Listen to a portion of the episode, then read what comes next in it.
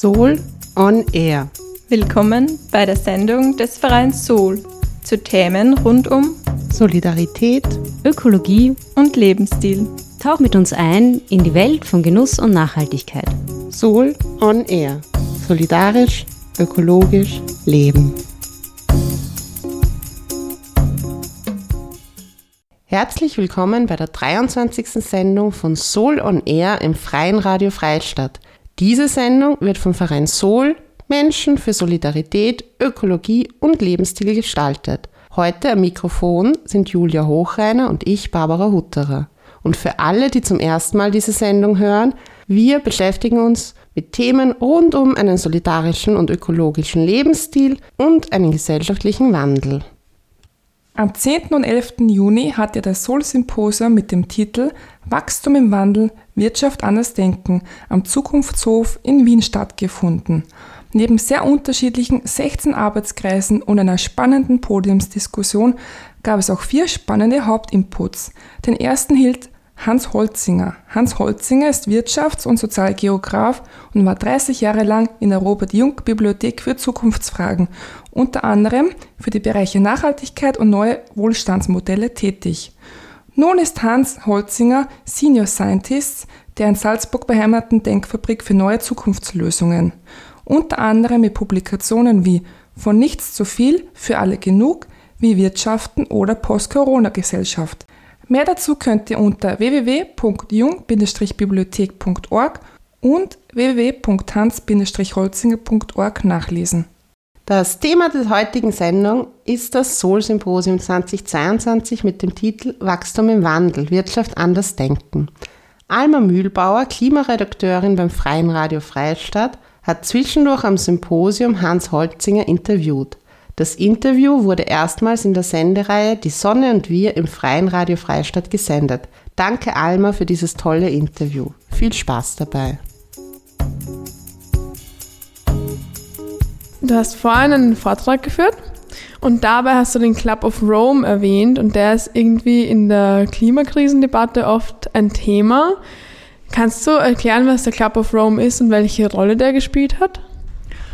Ja, das war 1972, war sozusagen, haben sich Wissenschaftler und Wissenschaftlerinnen zusammengetan und haben einen Bericht veröffentlicht und der heißt geheißen Die Grenzen des Wachstums. Das war damals völlig neu. Wir, wir haben Fortschritt, wir haben Fortschritt, wir haben Wirtschaftswachstum, Wirtschaftswunder.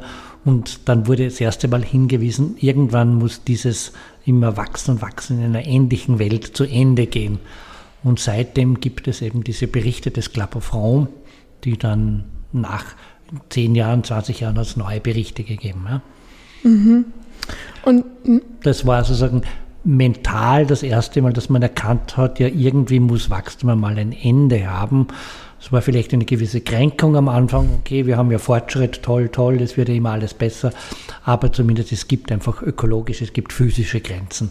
Mhm. Wachstum ist ja jetzt auch äh, das große Thema vom Soul Symposium. Also der Titel ist Wachstum im Wandel. Und da war jetzt auch viel Thema, ähm, wie das BIP mit Wachstum zusammenhängt und ob das eigentlich mit Wohlstand zusammenhängt oder nicht. Ähm, und da würde ich mal von vorne beginnen und fragen, was ist denn überhaupt das BIP und was sagt das aus? Das Bruttoinlandsprodukt und da wird einfach gemessen, was in einer Volkswirtschaft, sagen wir jetzt in Österreich, äh, an wirtschaftlichen Leistungen vollbracht werden, sozusagen, wo Geld im Spiel ist. Ja? Ein Unternehmen produziert, Menschen kaufen das und sozusagen hier alles, was sozusagen mit in, in, in Geldtransformationen äh, abgewickelt wird, wird hier erfasst. Ja? Ähm, das ist eben der Versuch zu schauen, äh, wie funktioniert die Wirtschaft, sozusagen, wenn das Bruttoinlandsprodukt wächst, dann wird eben mehr produziert und mehr verkauft, wenn es sinkt, wird weniger produziert und mehr verkauft. Ja. Das hat einen gewissen Sinn, ja, weil der Staat weiß, okay, was kann ich Steuereinnahmen erwarten, die Unternehmen wissen, okay, wenn die Wirtschaft wächst, wird es mehr Konsum geben oder auch mehr Investitionen von anderen Unternehmen. Aber das BIP hat auch große Schwächen. Die da wären, also wieso wird das BIP jetzt so kritisiert? Zum einen, die Hauptgröße ist das BIP pro Kopf. Das ist die gesamte Wirtschaftsleistung Österreichs und das wird dann pro Kopf sozusagen durch die Bevölkerung geteilt. Das BIP sagt, pro Kopf sagt aber nicht aus, wer davon bekommt wie viel. Also es ist, zeigt nicht sozusagen, wie das, Wirtschaft, das Erwirtschaftete verteilt ist. Ja. Das Zweite, äh, wenn es einen Autounfall gibt oder wenn äh, wir Sturmschäden haben, Klimaschäden haben, da muss ja alles wieder repariert werden oder wenn beim Autounfall sogar es Verletzte oder Tote äh, gibt, äh, Verletzte gibt, dann gibt, gibt es Krankheitskosten und das alles erhöht auch das BIP. Selbst wenn Waffen produziert werden, wird ja produziert, wird verkauft, erhöht das das BIP. Ja. Das nennen wir sogenannte Negativkosten, ja, die dann auch hier sozusagen auch äh, äh, fallen. Und andererseits werden viele Tätigkeiten, die lebenswichtig sind, wie Kindererziehung, Kochen, äh, schauen auf, um den Haushalt, sich kümmern um ältere Menschen. Das wird, wenn das unentgeltlich gemacht wird, erhöht das das BIP nicht und sozusagen das fällt dann alles, ähm, wird dann nicht gesehen. Es gibt Berechnungen, würde man diese unbezahlten Tätigkeiten, Fachbegriff als Care-Arbeit, Sorgearbeit, äh, bezahlen müssen, würde das BIP, die Wirtschaftsleistung, eigentlich um ein Drittel höher sein in Österreich. Mhm. Jetzt ist es vielleicht für manche Hörerinnen und Hörer neu, dass man sagt, äh, Wachstum ist nicht nur positiv. Ähm, kannst du mal ganz, äh, also niederschwellig erklären, was ist jetzt überhaupt das Problem daran, wenn die Wirtschaft jährlich weiter wächst? Ich glaube, du hast vorhin erzählt, was von 4 Prozent. Ähm, wieso, wieso passt das nicht eh? Naja, Wachstum ist ja an sich ein positiver Begriff. Entwicklung, Wachstum, vielleicht sogar Fortschritt, ist ja alles positiv besetzt. Und äh, ich glaube, man kann einen Vergleich mit der Natur machen. Ja? Sozusagen in der Natur wächst alles, ein Baum wächst, Pflanzen wachsen, aber sie wachsen, wie man so schön sagt, nicht in den Himmel, sondern wenn der Baum ausgewachsen ist, dann wächst er nicht mehr weiter. Und trotzdem, er bringt jedes Jahr Früchte, bis er irgendwann dann abstirbt. Ja? Und bei der Wirtschaft ist es ähnlich. Äh, eine Wirtschaft, wo sozusagen noch wenig Wohlstand vorhanden ist, die soll wachsen, die soll wachsen, damit eben mehr Menschen die Möglichkeit haben, sich Dinge auch leisten zu können. Ja. Aber irgendwann sozusagen muss das Grenzen finden. Zum einen, weil wir eben natürlich ökologische Grenzen haben, weil alles, was produziert wird, was konsumiert wird, verbraucht ja Energie, verbraucht Rohstoffe. Und das Zweite ist, es ist auch unsinnig, ja, weil man kann ja nicht immer mehr konsumieren, man kann nicht immer mehr produzieren und mehr verkaufen, auch wenn sozusagen die Werbung ja versucht, uns immer neue Dinge einzureden. Ja. Und da gibt es eben jetzt, und ich beschäftige mich ja mit Postwachstumsökonomie, zu schauen, wie kann man gutes Leben, wie kann man auch eine Wirtschaft gut äh, hinbekommen, die nicht mehr in Summe weiter wächst. Ja. Das heißt nicht, dass gar nichts mehr wächst. Wir brauchen sicher mehr Solarenergie, wir brauchen mehr Windräder, wir brauchen mehr Lehrer, Lehrerinnen in guten Schulen. Wir brauchen, können uns auch noch mehr Kultureinrichtungen sinnvollerweise leisten. Aber andere Dinge sollen schrumpfen. Ja, wir brauchen nicht mehr mehr Autos, sondern wir brauchen weniger Autos. Ja. Aus meiner Sicht brauchen wir eigentlich kaum mehr Waffen, ja, aber es, also, also gewisse Dinge müssen schrumpfen. Mhm. Und ähm, wie hängt das mit dem Klima eigentlich zusammen? Das haben wir jetzt noch nicht erwähnt. Also die, äh, die Klimakrise wurde auch in einem Vortrag öfter mhm. erwähnt. Ja, das ist eine wichtige Frage. Das eine sind sozusagen die verfügbaren Rohstoffe. Ja? Die sind begrenzt und da wäre der Weg sozusagen in Kreisläufen zu wirtschaften. Zum einen Dinge, die wir produzieren, äh, länger zu nutzen Reuse ist ein Beispiel, ja, dass Dinge wiederverwendet werden und dann am Ende zumindest die Rohstoffe wieder zu verwenden. Das ist der eine Bereich. Und der andere Bereich ist, dass all, in allem, in dem, was produziert wird, äh, steckt auch Energie. Und derzeit weltweit 80 Prozent der Energie stammt aus sogenannten fossilen Rohstoffen. Das ist Kohle, Erdöl, Erdgas. Damit werden so Maschinen angetrieben, damit wird produziert und das ist ja mittlerweile bekannt, äh, die Verbrennung dieser fossilen Rohstoffe erzeugt eben Treibhausgase und die bewirken dann den Klimawandel. Das heißt, wir müssen zum einen sozusagen auf erneuerbare Energien umsteigen, aber indem es unmöglich ist, sozusagen immer noch mehr so Energie zu produzieren, müssen wir das Produzieren auch begrenzen, mhm. um den Klimawandel einzubremsen. Ja. Mhm. Du hast vorhin erzählt, ähm, dass ähm, ärmere Länder noch weiter wachsen können, damit sie ähm, auch Wohlstand, mehr Wohlstand haben und sehr wohlhabende Länder ähm, erstmal vielleicht nicht mehr weiter wachsen müssen. Und in deinem Vortrag hast du sogar erzählt, Selbstbegrenzung der reichen Länder. Ich schätze mal, das trifft noch Österreich, diese Selbstbegrenzung. Wie, wie kann ich mir das vorstellen? Und was soll man sich da vielleicht als, als normale österreichische Staatsbürgerin ähm, auf irgendwas einstellen, auf eine Veränderung einstellen? Ja, müssen wir uns einstellen. Es ist eine große Herausforderung, aber wir haben acht Milliarden Menschen und viele von denen haben eigentlich sehr wenig und immer mehr Menschen, aber bekommen in Zukunft mehr, weil sie einfach auch sozusagen sich Dinge produzieren können. Also was ja schön ist, sozusagen Wissenstransfer, Technologietransfer geht ja immer rascher vor sich. Das heißt, andere haben auch das Recht auf mehr materiellen Wohlstand. Ja. Äh, was heißt jetzt Begrenzung? Heißt zum einen, äh, dass wir den Konsum materieller Güter begrenzen. Also aus meiner Sicht sollen wir sozusagen diese Grundbedürfnisse, gute Lebensmittel für alle Menschen, aus meiner Sicht biologische Lebensmittel, jetzt auch noch mehr, also Gemüse, weil Fleisch ist wieder sehr energieintensiv. Äh, es ist auch nicht gesund, so viel Fleisch zu essen nebenbei ähm, äh, schönes und gutes Wohnen, leistbares Wohnen für alle, äh, Mobilität im öffentlichen Verkehr. Man, ich glaube, das intelligenteste Verkehrsmittel ist das Fahrrad, zumindest im städtischen Raum. Ja. Sagen, das soll für alle bleiben, aber das, was an Luxusgütern, an anderen Gütern soll begrenzt werden. Jetzt möchte ich niemand sozusagen seinen Laptop oder sein Handy wegnehmen, ja. aber das Handy soll länger halten. Ja sagen, und es muss nicht immer wieder etwas Neues sein. Ja.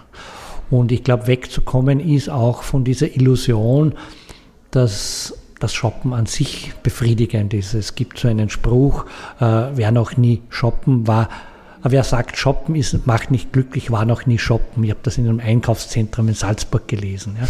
Da kann ein bisschen was dran sein. Es ist, macht schon Freude, wenn man sich mal was Neues leisten kann. Aber wenn man nur davon lebt, der Mensch ist ja ein soziales, ein kulturelles Wesen, er will Gemeinschaft, er will Anerkennung und Werbung ist so gefinkelt, dass sie uns verspricht, wenn du das und das kaufst, dann bekommst du das. aber das ist eine Illusion, das ist auch eine Falle. Das weiß man aus der Zufriedenheits- und aus der Glücksforschung. Mhm. Und heißt das dann weg vom Kapitalismus eigentlich? Ja, das haben wir im Vortrag noch intensiv dann diskutiert, zumindest im, im Workshop. Ähm, es gibt Leute, die sagen, ja, der Kapitalismus ist zerstörerisch. Also meine Sichtweise ist, äh, der Kapitalismus hat auch gute Seiten, aber er gehört begrenzt, er gehört gezähmt. Äh, das heißt, zum einen äh, ökologische Schäden müssen zumindest bezahlt werden und teilweise auch verboten werden, also Dinge zu verbieten sind. Und zum anderen ähm, der Kapitalismus ist ökologisch blind und er ist sozial blind. Das heißt, es ist Aufgabe der Gesellschaft, des Staates, auch sozusagen von, von, von, von, von Bürgern und von Bürgern, dass wir einfordern, dass das Erwirtschaftete gerechter, fairer verteilt wird. Weniger produzieren, konsumieren und das, was wir produzieren, fairer verteilen. Ja. Das heißt, es wäre ein gezähmter Kapitalismus oder so eine sozialökologische Marktwirtschaft. Ja. Also ähm, ist Kapitalismus zumindest aus deiner Sicht nicht direkt an Wachstum gebunden oder nicht direkt an unendliches Wachstum zumindest gebunden? Oder schon? Es gibt eine Schule, die sagt, Kapitalismus ohne Wachstum geht nicht. Die sagen, weil eben Kapitalismus so angelegt ist, dass man aus mehr, immer mehr machen will. Ja. Sozusagen, das muss man sich so vorstellen, ich habe, gibt es einen Konzern, ja, der hat sozusagen zwei Eigenmittel, aber der handelt ja an der Börse seine Aktien und dass die sozusagen Aktien kaufen, sind gar nicht sozusagen im Unternehmen selbst, sondern haben nur das, also ich gebe dir Kapital und dafür kannst du, mit dem kannst du wirtschaften. Ja. Und dann sagt man, okay, die wollen aber sozusagen immer mehr rausbekommen von dem, was sie reingeben. Ja. Äh, das ist die eine Schule.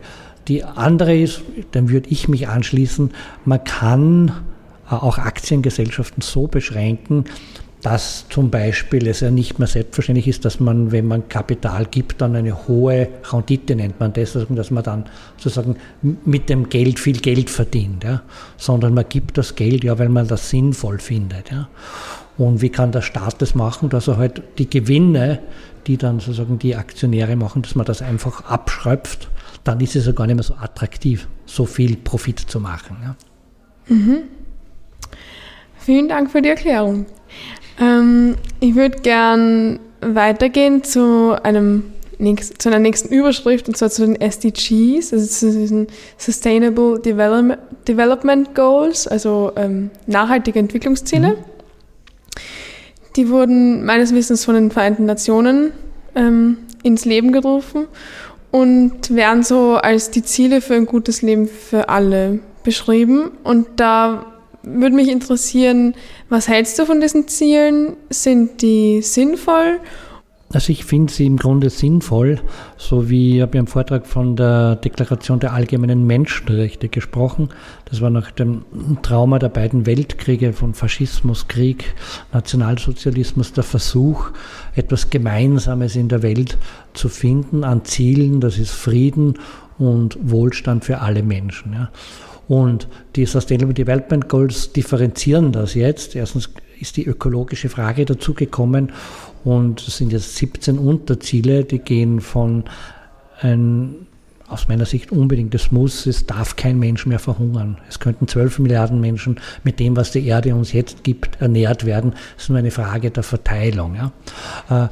Keine Armut, Armut verhindern. Es geht darum, dass nicht die Reichen noch reicher werden, sondern dass alle Menschen sozusagen ein, ihre Grundbedürfnisse befriedigen können. Aber dann gibt es eben auch Ziele wie äh, sinnvolle, würdevolle Arbeit für alle, äh, Ziele wie äh, dass, wie, wie, dass man, wie kann man die Städte organisieren, das Leben in den Städten organisieren, dass das so eine Lebensqualität hat. Ja.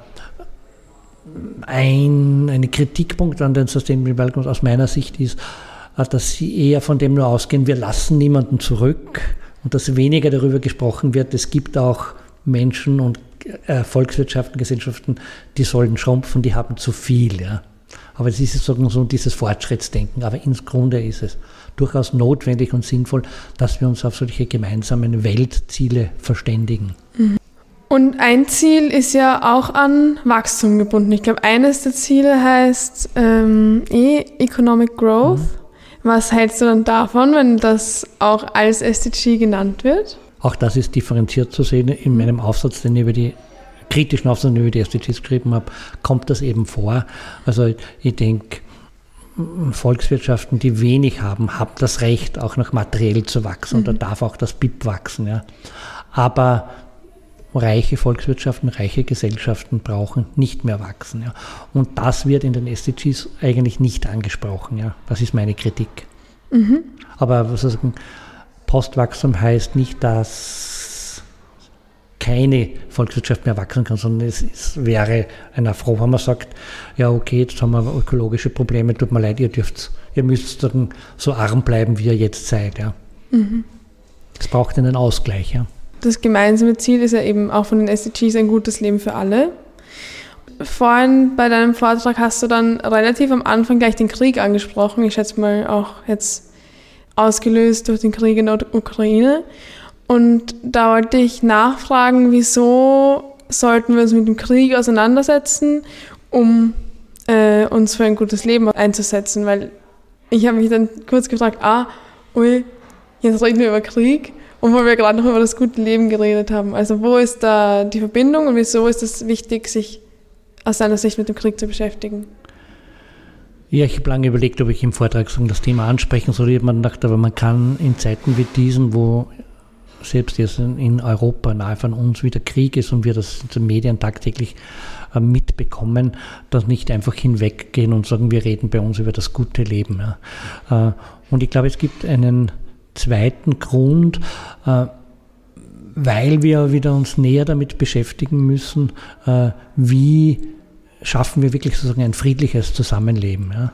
Ähm, aus meiner Sicht haben wir uns viel zu wenig damit beschäftigt, was in, Euro, in, in Russland passiert, in der Gesellschaft passiert. Da gab es durchaus viele Kränkungen, auch sozusagen seitens des Westens. Und äh, sozusagen jetzt sind wir alle überrascht, dass dann sozusagen dieser Krieg gekommen ist, waren wir nicht mehr gewohnt. Und es braucht einfach eine Anstrengung, einfach aus diesem Krieg rauszukommen, den Krieg zu stoppen ja, und dann in Zukunft wieder genauer zu schauen, wie wie, sozusagen, wie, wie kann eine friedliche Entwicklung vorangehen, weil es könnte durchaus zu einer Konfrontation zwischen den USA und China kommen. China ist wirtschaftlich eine aufsteigende Macht und das kooperativ hinzukommen wird eine sehr wichtige Frage sein. Ja. Neben dem, dass mit dem, was jetzt dann neuen Aufrüstungsschritten passiert, das eben wieder enorme äh, Ressourcen bindet, auch ökologisch problematisch ist. Ich nenne das sozusagen die Sicherheitsfalle. Also trotz Ukraine-Kriegs, also noch mehr Waffen machen uns auch in Europa keineswegs aus meiner Sicht sicherer. Ja. Mhm.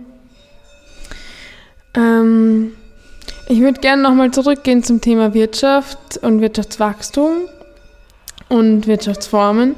Ich weiß, das ist wieder ein bisschen ein Themensprung, aber ich habe gerade aufgeschrieben, äh, ich habe gerade gelesen, dass ich vorhin während dem Vortrag den Begriff ökosoziale Marktwirtschaft aufgeschrieben habe. Ich glaube, du hast erzählt, du bist ein Anhänger von der ökosozialen Marktwirtschaft. Kannst du vielleicht erzählen, was das ist und wieso du, ja, wieso du von dem überzeugt bist? Ja, Marktwirtschaft geht schon davon aus, dass wir Unternehmertum, Unternehmen brauchen und ich denke, äh, das macht auch Sinn, ja, wenn das und es sagen, in der Geschichte gab es einfach auch Unternehmen, Unternehmerinnen, Persönlichkeiten, die haben wirklich etwas aufgebaut. Ja. Habe mir das Gefühl, äh, das hat sich sehr entgrenzt und es ging dann stark eigentlich nur noch darum, Profit zu machen, Gewinn zu machen, Geld zu machen, sich zu bereichern. Von dem müssen wir wieder wegkommen. Aber an sich Unternehmertum, Marktwirtschaft, insofern finde ich auch die Bewegung von Gemeinwohlökonomie, wo Unternehmen sich zusammenschließen und versuchen, anders zu wirtschaften, wichtig. Ja. Aber genauso ist eben dann wichtig, dass für alle Unternehmen dieselben Begrenzungen gelten und dieselben Marktbedingungen gelten. Ja. Und wenn das Motto ist gutes Leben für alle, können wir natürlich nicht vorgeben. Ich möchte auch nicht vorgeben, was das gute Leben wäre. Also wir müssen also ins Gespräch darüber kommen, was ist das gute Leben? Ist das wirklich das, ja, was uns sozusagen die Werbeindustrie vorgaukelt oder wäre gutes Leben einfach, ja, zum Beispiel mehr Zeit zu haben, ja, nicht nur sozusagen im Job äh, sein zu müssen und sich dort auszupowern, sondern Zeit zu haben, eben für Kinder, für anderes. Äh, wir wären auch dafür, dass alle Menschen sich irgendwo zivilgesellschaftlich engagieren können. Eine Gesellschaft wäre viel lebendiger und man weiß auch, äh, Zufriedenheit hängt viel damit, auch damit zusammen, wenn man irgendwo in einer Gemeinschaft eingebettet ist, wenn man sich irgendwo in einer, sozusagen mit Zielen auseinandersetzen kann mit, mit, mit Themen, die sozusagen das eigene Ich überschreiten.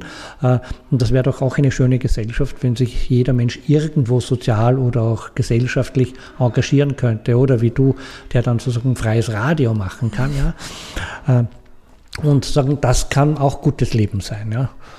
Oder Städte, die nicht sozusagen von den Autos besetzt sind, man in den Autos sitzen auch Menschen. Insofern braucht es das also dann, äh, die muss man überzeugen, ja, äh, sondern die wieder einfach, ja, den Fußgängern, den Radfahrern gehen, Städte, die wieder grün haben, die Wasser haben, so, dass man äh, die Natur in die Stadt bringt. Also und ich habe schon vorhin angesprochen, ein schönes, leistbares Wohnen für alle Menschen. Das wäre für mich gutes Leben. Ja. Tolle Schulen, ja, Universitäten, Bildungseinrichtungen, Kultureinrichtungen. Ja. Und das wäre nicht nur gutes Leben, sondern das wäre halt auch dann ökosoziale Marktwirtschaft in deiner Vorstellung. So war sozusagen, begonnen hat es mit sozialer Marktwirtschaft. Das war sozusagen, sozusagen äh, Kapitalismus muss gezähmt werden, also es, es, muss sozusagen sozial ausgerichtet sein. Und dann kam eben die ökologische Frage dazu. Äh, das hieße dann äh, ökosoziale Marktwirtschaft. Und zwar ist eben das Thema Inflation gerade in aller Munde. Manche Menschen fürchten sich. Ich kann es persönlich überhaupt nicht einschätzen, was jetzt Inflation für mich bedeutet oder ob es für mich eh nichts bedeutet. Ich habe auch jetzt subjektiv noch keine Preissteigerungen bemerkt, weil ich glaube ich nie mhm. wirklich ich, ich, also ich kaufe nicht viel ein und ich brauche, ich habe auch kein Auto, was ich tanken muss mhm. oder so. Deswegen bin ich da vielleicht privilegiert, dass ich das nicht sehe. Aber jetzt will ich mal quasi einen Experten fragen, was bedeutet Inflation jetzt für uns und was bedeutet das, alles teurer wird, wird wirklich alles teurer und wie muss man sich davor fürchten, muss man sich davor wappnen oder kann man eher einfach abwarten, was passiert? Na, wie du schon angesprochen hast, trifft Inflation oder Preissteigerungen treffen Menschen sozusagen in unterschiedlicher Form. Ja. Äh, wer genügend Einkommen hat, der, wenn jetzt die Energie teurer wird, kann der das verkraften. Ja. Oder wenn jemand nicht auf das Auto angewiesen ist oder überhaupt sozusagen gelernt hat, autofrei zu leben, dann trifft ihn die Spritpreiserhöhung überhaupt nicht. Ja. Ähm, also Inflation bedeutet eben, dass die Kosten steigen, ja, und wenn aber sozusagen die Einkommen nicht mitsteigen, dann verliert man eben Kaufkraft. Ja. Und jetzt argumentieren wir aber sozusagen in der Nachhaltigkeitsforschung, wir müssen ohne dies sozusagen vom Konsumieren das Konsumieren reduzieren. Insofern wäre es ja ein sinnvolles Ziel, wenn Dinge teurer werden, dann konsumieren wir weniger. Ja? Das wäre natürlich zynisch bei denen, um, bei denen es um die Grundbedürfnisse geht. Habe schon mal angesprochen, wenn das Wohnen viel teurer wird, dann geht das nicht. Ja? Wenn Lebensmittel für alle sehr teuer werden, dann ist das ein Problem für die, die ein geringe Einkommen haben. Jetzt kann man das so lösen, dass man sagt, okay, wir führen eine eine, eine, eine, eine, eine, wir regulieren den Preis, dass er nicht mehr, mehr steigen kann. Oder wir schauen, dass die Menschen, die jetzt ein geringes Einkommen haben, dass die einfach ein höheres Einkommen kriegen. Ja? So kann man es auch lösen. Weil der, der genug hat, der, dem macht eine Preissteigerung nichts. Ja? Im Grunde ist es dann ein bisschen komplexer, weil man dann befürchtet, sozusagen, es steigen dann die Löhne und man könnte durch die Inflation dann sozusagen so einer ganzen, so eine Spiralentwicklung kommen, äh, die man sozusagen dann wieder abbremsen muss. Ja, aber das ist dann volkswirtschaftlich schwieriger, sag ich mal. Schloss mal weg dann. Ja. Alles klar, dann war das meine letzte Frage und ich bedanke mich recht herzlich für das Interview. Okay, ich bedanke mich für die spannenden Fragen.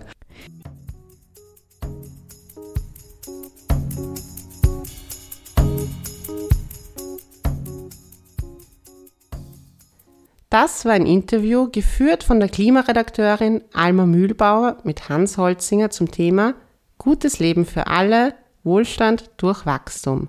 Die Erstausstrahlung war in der Sendung Die Sonne und wir im Freien Radio Freistadt. Wenn euch dieses Thema interessiert, den Input, den Hans Holzinger beim Sol-Symposium 2022 gehalten hat, könnt ihr in den nächsten Wochen auf unserer Website www.nachhaltig.at nachschauen bzw. nachhören. Außerdem werden sich auch die nächsten Folgen von Solon Air um das Thema Wirtschaftswachstum und Wandel und die Inhalte des Sol-Symposiums drehen. Auch im nächsten Sol-Magazin findet ihr spannende Fachartikel von den Inputgeberinnen des Sol-Symposiums. Außerdem gibt es bei uns im Shop auch eine Broschüre zum Thema Lebensqualität und Wirtschaftswachstum zu bestellen. Darin findet ihr sehr spannende Selbstexperimente zu diesem Thema. Gerne auch für Lehrerinnen zu vergünstigten Konditionen bestellbar.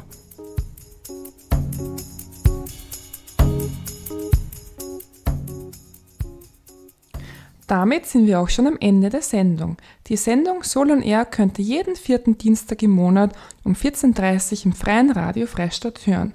Zum Nachhören gibt es alle Sendungen unter www.faf.at. Falls ihr Fragen zur Sendung habt oder uns Rückmeldungen geben wollt, schreibt uns gerne eine E-Mail an programm.faf.at. Mehr zum Verein Soul und unseren Projekten findet ihr auf www.nachhaltig.at.